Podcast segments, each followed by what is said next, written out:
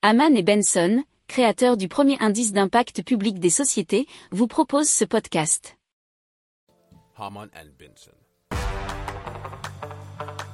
Le journal des stratèges.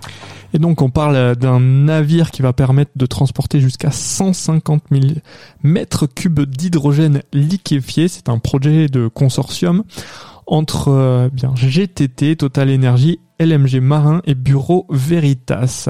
C'est ce que nous informe la tribune.fr. Alors Total Energy travaillera à la définition des spécifications du navire, baptisé hydrogénier, et GTT réalisera le design du système de confinement à membrane. Quant à LMG Marin, ils définiront un concept d'hydrogénier adapté aux spécifications définies par Total Energy et prenant en compte les contraintes liées au système de confinement à membrane. Bureau Veritas effectuera une évaluation des risques et examinera la conception conformément aux dernières exigences réglementaires. Alors, il faut savoir que GTT est déjà engagé avec Shell sur un projet du même type.